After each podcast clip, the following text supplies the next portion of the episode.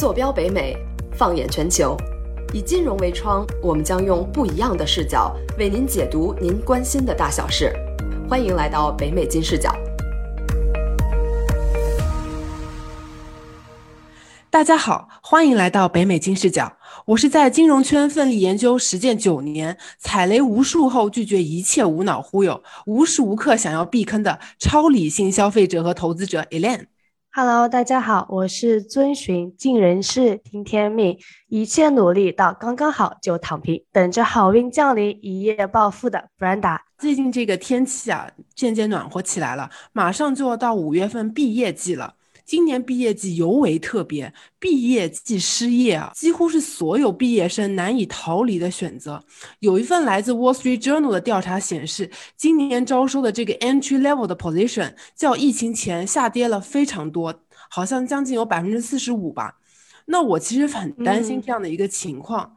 你有观察到这样的事情吗？嗯，没错，你说的特别对。所以其实我有点小小的侥幸心理，在于我还好，我毕业好几年了。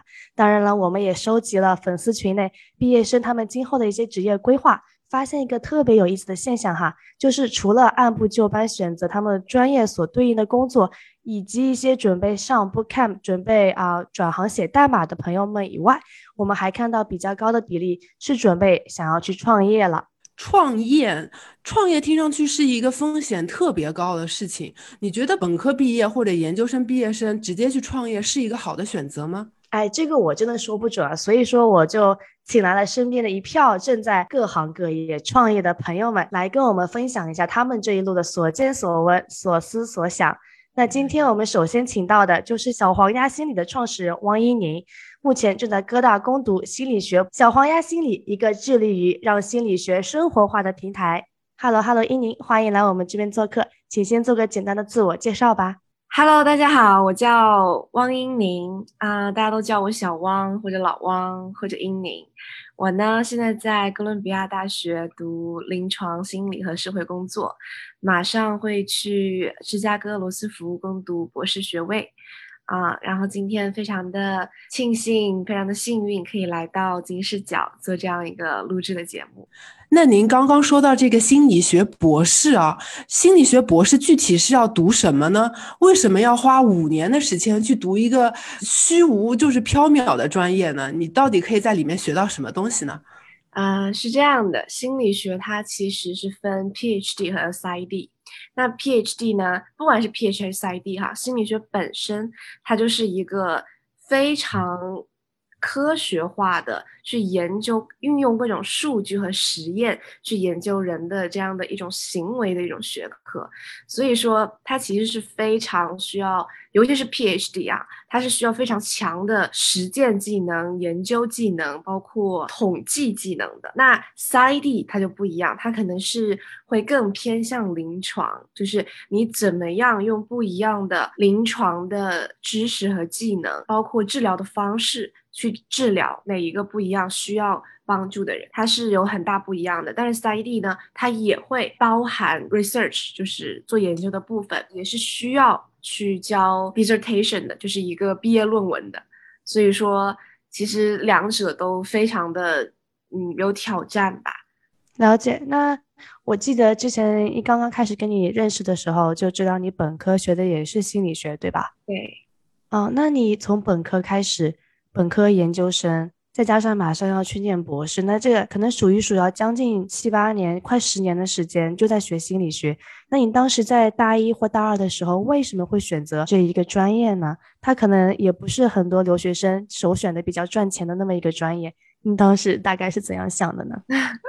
这个问题很好哈，我其实可能比较奇葩吧。我从十二岁就知道我得学心理学，就我从十二岁就已经开始学心理学了。其实，呃，我当时是先在国内上一些关于萨提亚心理的一些课程，然后包括自己读了很多心理学方面的相关的书籍。我一开始涉足这个领域，其实是因为就我跟我妈的关系不是很好。所以说我知道说一定要运用一些这样子的心理知识，我需要首先自救，然后去学会很多沟通的技能、倾听的技能，我才能够跟我妈有个更好的沟通。就一开始就是一个这样子的目的吧。然后呢，就去上了很多心理学的课程，最后呢，也用了这些心理学课程里面的倾听技能啊，包括沟通技能啊，包括怎么样去不暴力的诉说自己的感受啊，我就把这些技能全都传授给了我妈，然后我妈自己就有很大的进步，所以说，就是她现在也在不断的在学习新的关于心理学的知识。所以我觉得就是对，主要是因为家庭吧，然后越学越喜欢。以前想的就是梦想嘛，所谓梦想，其实每个人都有，也每个人都想过。那我当时的梦想，我初二的时候 的梦想，其实就是帮助所有我可以帮助的人。那我又没钱，我也没权，我也没势，我拿什么帮呢？我得拿实力，拿知识啊。那最适合我的，因为我可能比较早熟吧，我知道自己的强项和弱项，所以我就知道说最适合我的方式就是心理学，然后我就决定就一直专攻它，然后把它学到我能力范围内最好的程度，然后再去提供给身边的人帮助，包括带给自己想要的生活。那冒昧的问一下，那您和你妈的这个关系已经进步了吗？就是是怎么样提高的呢？有什么样的效果吗？非常大的改变，就这么说吧。我以前跟我妈关系就是僵到我们可能在天桥上面开车，我们吵到不行，然后我就会跳车，我妈继续开的那种。然后，但是现在对，但是现在就是我跟我妈可以说是最好的朋友。他会跟我诉说他的生活上面的烦恼，包括不管是感情上、友情上还是什么样子的，我都会给出我的一种理解吧和倾听。然后我呢，就是有很多的感受啊，包括曾经之间互相的伤害啊，我们也能够去把它 process 掉，可以去把它化解掉。对，所以其实是有了非常大的改善的。就我们俩现在可以说是无话不谈。嗯，那我还有一个问题，你说你呃越学越喜欢，到底喜欢这个什么呢？让你啊去读研究生，去读博士？因为我觉得还是应应该有一种持续的热爱和热情，你才能继续去学这个东西。具体是什么呢？人。对，其实我就是喜欢，就是了解人，包括了解他们的行为习惯，包括去帮助人，去跟人交流。因为其实心理学它就是一个需要不断跟人打交道，去探索人的行为模式的这样的一种学科。那我非常清楚，我不是那么的热爱数字，不是那么的热爱打码，我就喜欢去研究、去观察、去探索关于人类、关于他们的行为模式。关于他们的性格养成等等，包括创伤疗愈这方面的一系列的知识，所以说我才会觉得越学越发现这是一个很深的学科，且嗯有很多的潜力，有很多的需求是目前的市场没有达到的，远远没有达到，所以才会说想要去尽自己所能把它学到最好，才会想要去学赛 D。了解。那你刚才其实有提到说，你发觉现在人们对心理学咨询的需求。和市场所提供的是完全不匹配的。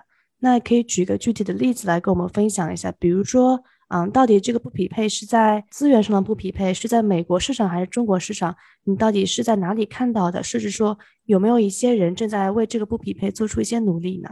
其实大家可能都会感觉到哈，就是现在你想找心理医生，你往往找不到一个权威的平台，或者说有时候我们就不知道去哪里找。虽然说简单心理和易心理上面确实有一些比较有资质的心理咨询师，但是数量是远远不够的。真的很有资质的，往往已经排到几个月甚至更久之后了。那还有很多新手，他们包括现在国内的，就是心理咨询师证，其实。是它没有一个系统的流程出来，它之前的国家证已经取消了嘛？那现在其实有很多去做这样子的一种咨询的，它是没有一个非常严谨、科学化、系统化的治疗模式的。但这个其实是非常关键的，因为我们所有的治疗模式，比如说你十二个 session 和你十五个 session，包括八个 session。那你每一个 session 你用到的技巧，你要去达到的目标，其实都是不一样的。不管是从认知上面出发去治疗，还是从接纳程度方面出发去治疗，它都是不一样的。它都是有专攻专项，需要我们去专门为此进行训练的。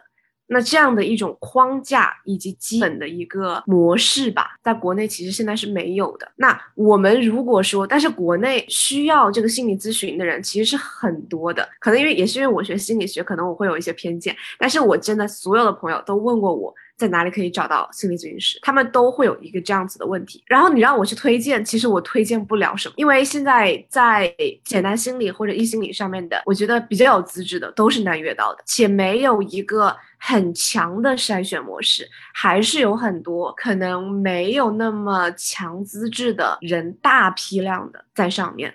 那其实心理咨询是很容易给人错误引导，甚至二次创伤的这样的一种职业。所以说，我觉得在这方面，我们其实真的得要加强这样的一种筛选过程以及培训过程，啊，最后挑选出来真的合格、有资质的心理咨询师，再去给大众提供一种这样的心理咨询。我觉得是在整个心理行业必不可少的一个流程啊，是我们需要去在未来去搭建的。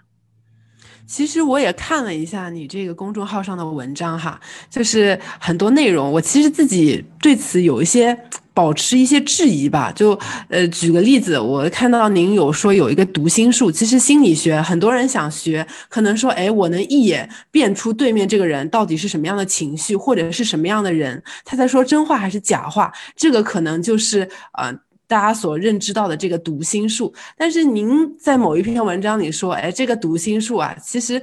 准确率大概就在百分之五十到六十，那这个就很让我存疑了。那我去学这个心理干嘛？或者我要去找这些心理咨询干嘛？他都没我了了解自己，那我去让他们告诉我怎么做，真的有用吗？或者我用你们教我的方法去看别人，那也很不有用啊。我 randomly 说他开心和不开心，我都有百分之五十的几率蒙对，我为什么要去学这个呢？其实哈。心理学从来都不是看别人，从来都不是读懂别人，一直都是在看自己。我们心理咨询师做的工作，也是去引导人们更好的看到自己，看到自己情感上的缺失，看到自己童年创伤对现在的影响，看到自己未来的期望，看到自己想要去到的地方。他其实。永远都是一个向内看的过程，所以我那篇文章要说的，其实就是很多人误解心理学就是读心术，我一定要读懂别人，其实是没有这么一回事的。我们都不是灵媒，也都不是厉害的道士，我们是没有那种特殊功能的。我们做的仅仅只是运用一些有科学依据的治疗模式去进行治疗啊，我们并不会读懂。我们最忌讳的就是擅自揣测别人，尤其是在治疗过程当中。嗯，了解了解。那其实我记得在最初跟你沟通的时候，你反复有跟我强调说，这个平台是希望能够把心理学它去生活化。那这个具体我们要怎么样去理解呢？很多人。嗯，去做一些心理学的内容都是在讲课，但其实不是。心理学其实是发生在我们身边每一天每一个角落，我们都能看到线索的一个事情。所以我就希望说，可以介绍给大家更多关于心理学的现象也好，关于心理学的冷知识也好，大家可以把这些知识运用到自己的生活当中，并且呢去。一个更深度、更直面的视角，可以去看待自己，可能对自己会有一个新的认知。我是希望让心理学变成一个，不是说一谈到心理学是有人有病，或者是读心术就被贴上这样的标签，不是的。我希望心理学它可以被贴上，就是心理就是发生在我们生活中每一天的事情。嗯，了解。那会不会有朋友他们会来问你一些该怎么谈恋爱这样的问题呢？有没有写一些相关的文章给到他们？作为指导，有肯定是有，我有很多朋友来问我，因为我是会觉得说，每一段感情它都是一个内观的过程，我们必须要先了解自己。你先要了解自己，你能够做得好的是哪些？你在此刻为什么会有这样的情绪？那你对自己有一个更好的了解之后，你有所改进了之后，你以后不管跟谁谈恋爱，你都成为了一个更好的人，你都是那个赢家。所以在这个，我觉得在感情里面无所谓。谁输谁赢，只要你自己学到东西了，那这段感情就是值得的。只要你在这段感情里面留下了美好的回忆了，那就是值得的。特别好，我其实跟你是完全一样的感情态度、感情感情观，就是不管我是被伤了还是我伤了别人，但是经常是我被别人伤了啊，伤完之后都会告诉自己 lesson learned，对吧？就是花青春买教训。以后再碰到这样的人，虽然还是有可能认不清，但是起码不会犯一模一样的错吧？我记得之前看到过你有一个是短视频吗？是发在 WeChat channel 里面的那个视频叫什么？为什么 PUA 他们可以年入百万？是这样的一个视频吗？对，那其实是不是 PUA 在某种程度上讲，它也是利用了心理学的一些非常基础的知识，对吧？它其实利用了所谓的人性。那人性其实就是心理学一直在研究的那么一个话题嘛。那你们作为正统的心理学从业者，会觉得说这个投机取巧的方式特别的，哎，让人心里不爽吗？还是怎样？呃，这肯定不是我所倡导的，因为我我是相信人与人之间的真诚的，我是不觉得所有的感情都可以用金钱去衡量的。所以说，这个其实就是每个人的价值观的不一样。而且 PUA 它所谓得到的东西，我觉得也都是这个就聊深了，这个就再聊的话就聊到哲学那一部分去了。但是就是我觉得真的去知道自己内心真正想要什么，知道自己怎么样才能够真正的幸福，然后你就去做就好了，也没有必要再去就是去管其他人。因为每个人的世界，一人一世界嘛，我也都是对大家的选择保持尊重的。只是我个人会倡导说，保持真诚，敢于受伤。最后就是，只要你坚守你自己所相信的东西，那总有一天你想要的东西会来到的。这是我想要去相信的东西。嗯，那它作为一种创业，它总归是要赚钱的喽。那心理学，你们这个平台它主要的盈利模式是什么样的呀？呃，我们主要的盈利模式，眼泪一上来就开始问别人怎么赚钱。没有，这很重要啊，因为你要如果说以后要拉投资，要投资他们的话，是不是要知道人家赚钱是不是一个可持续的过程，对吧？没错，没错，没错。您问，您问。我们的这个盈利模式呢，主要是从 IP 盈利，还有知识付费。我们现在正在打造两款课程，一个是关于呃减压的，还有一个是关于亲密关系的。减压的这个已经有找到合作方，会在荔枝上面，荔枝微课，然后包括果壳，其他的几个大的一个这个网站都会推出来，大概五月底就会推出。然后之后呢，我们会做，包括会做一些小测试啊。我计划是三年之内出书，然后在之后呢，会有更多的课程上线啊。会有一些关于小黄鸭周边呐，等等，这是我们的一个盈利的基础的模式。那其实小黄鸭现在刚刚开始做嘛，我是想要慢慢来的，因为其实在这个过程当中，我自己也需要去学习很多的东西。我是觉得是需要沉淀的，我不想说快盈利。就像现在，其实有很多投资人找到我，跟我说想要投资，但是我都暂时拒绝了，因为我觉得一个人他所吸引的金金钱。跟他所自身的一个实力是相匹配的，我觉得秉着一个对大家都负责任的一个心态吧，我觉得至少说得先让我们的产品出来，然后产品确实质量过关，确实在未来有很大市场，那个时候你们再来投资，我会很欢迎啊。但是前期我觉得秉着对大家都负责的一个一个心态，我是觉得说，呃，先踏踏实实的做产品，踏踏实实的学知识，那等到。我们的产品，我们的视频也好，这个市场也好，做到了一定的高度，那是不愁资金的。对，嗯，那说个很现实的问题啊，就是你现在，呃，就是有人想要投资你，但是你不想要被投资，不想要稀释股份，但是可能说现在。你目前运营到这个阶段，人家是想投你的。等你真的出了这个产品，这个产品就是说它的销量没那么好，或者说同业上竞品太多，到时候没有人来投你了。其实这是一个风险，你有考虑过这个问题吗？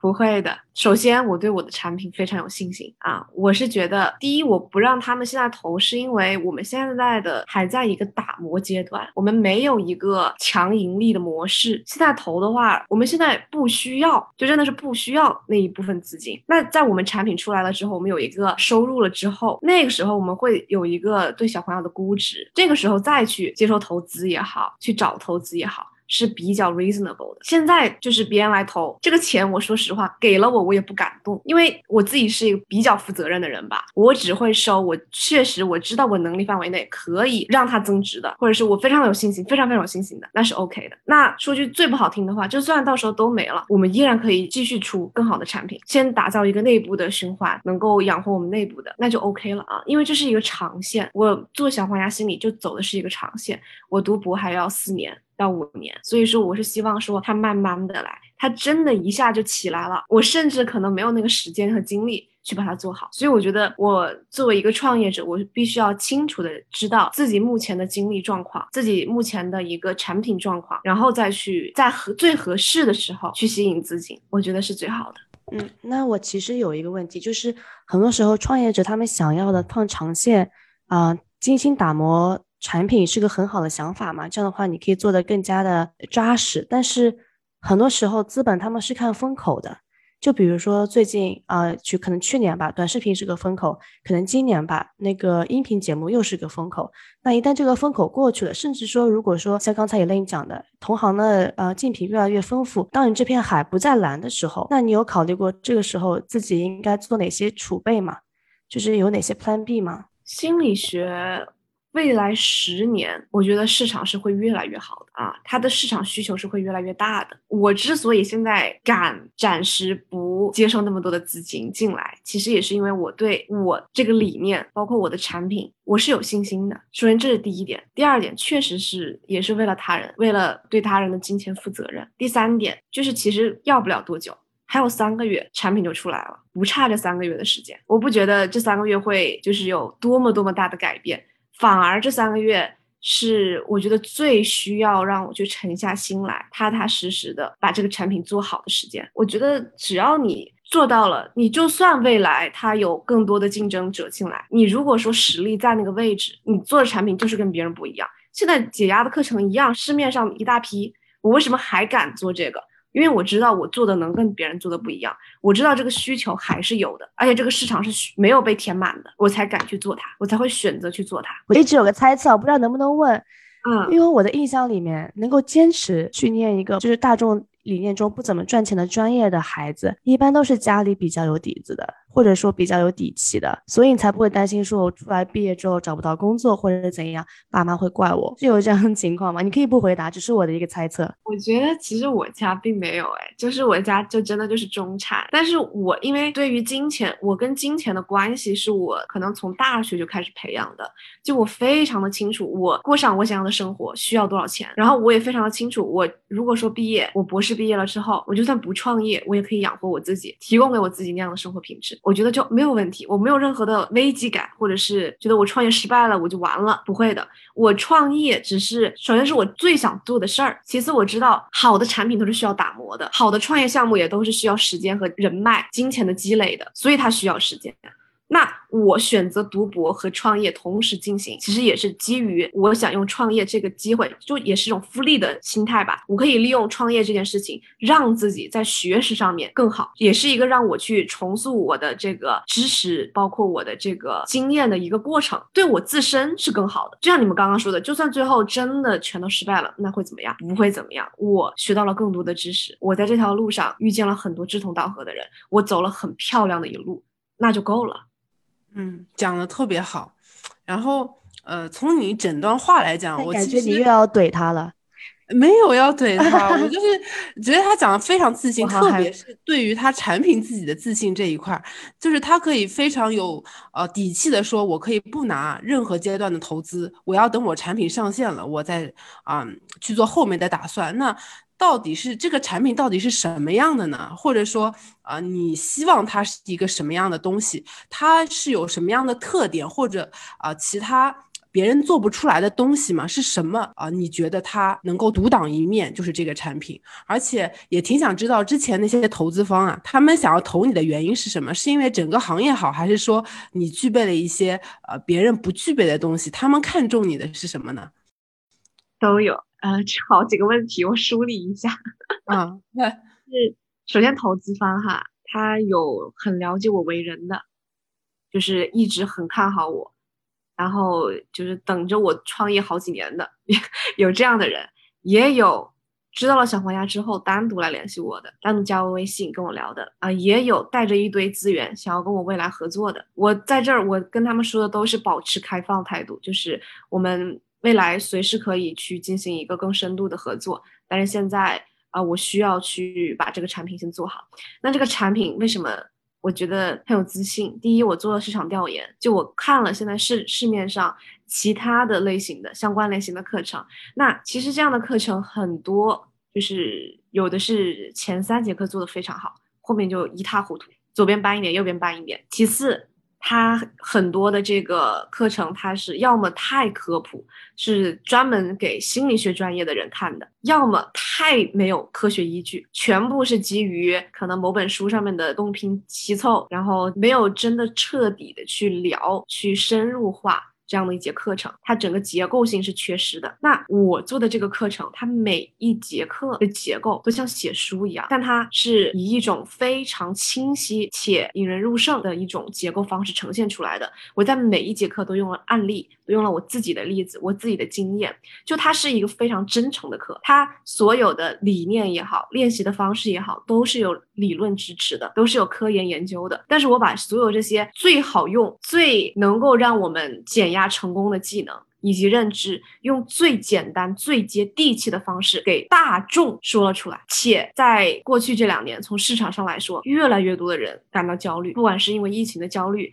疫情的这个在海外找不到工作也好，在国内这样子的一种普遍性焦虑也好，压力找工作的压力、升学的压力，其实十个人中就有一个人在焦虑，就患有焦虑症，那更不谈有焦虑情绪的人。所以他其实是有很多人是需要这方面的帮助的。所以你的这个受众主要针对的是这些焦虑症嘛？就是这些焦虑型的患者嘛？不是。我的这个课程是针对所有有焦虑情绪的人。嗯，那其实你看，这些人焦虑，无非是国内这个工作压力太大，或者说升职压力，呃，没有办法升职，赚不了钱，娶不了老婆，买不了房子等等啊。那他们连赚钱的时间都没有，为什么会来消费你这个课程呢？而且你这个课程还要花钱买。那这个就是每个人他有没有办法意识到自己需要这方面的帮助的一个问题了。